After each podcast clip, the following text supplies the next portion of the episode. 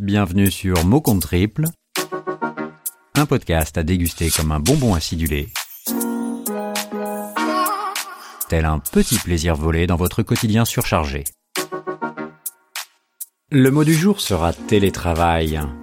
Ce terme assez récent signifie exercer son activité professionnelle à distance de son employeur grâce à l'utilisation des technologies de l'information et de la communication.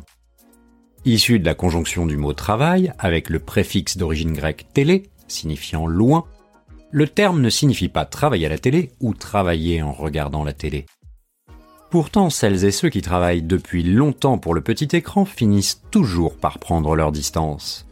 Parfois de gré, souvent de force. Ce fut le cas récemment du jeune Thierry Ardisson qui a été mis en retraite prématurément par son employeur Bolloré. Ouais, aux dernières nouvelles, l'animateur se bat pour retrouver un siège vacant au sein d'une nouvelle émission. Ayant pourtant dépassé depuis longtemps l'âge pivot comme son confrère Bernard, l'homme en noir pourrait prétendre à une retraite dorée, à point et sans répartition bien entendu. D'autres, ayant aussi déjà dépassé l'âge pour prétendre à une retraite à taux plein, devraient peut-être y songer.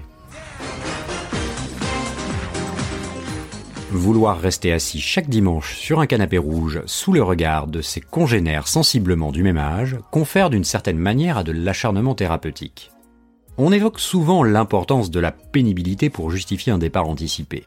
Il me semble que dans le cas présent, cela serait sans doute justifié.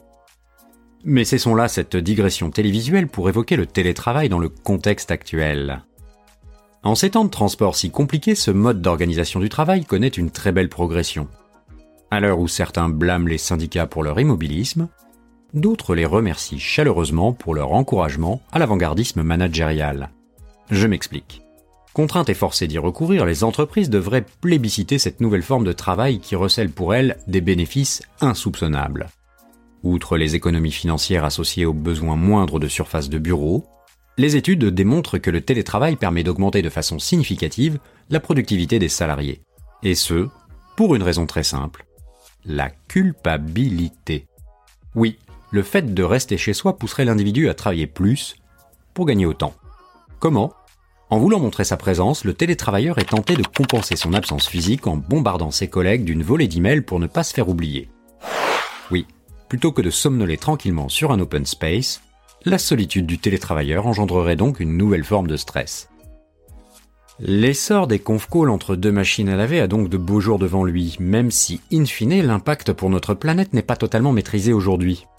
Quand on sait que l'envoi d'un mail consomme 10 grammes de CO2, on peut s'interroger pour savoir si le déploiement du travail est de facto un choix heureux. Voilà, c'est tout pour aujourd'hui. Ce texte est signé Podcast Zap si comme moi vous télétravaillez, cessez de vous sentir coupable. Prenez un peu de recul, faites-vous un bon café et écoutez quelques podcasts. En attendant, je vous dis à très bientôt pour un nouveau mot.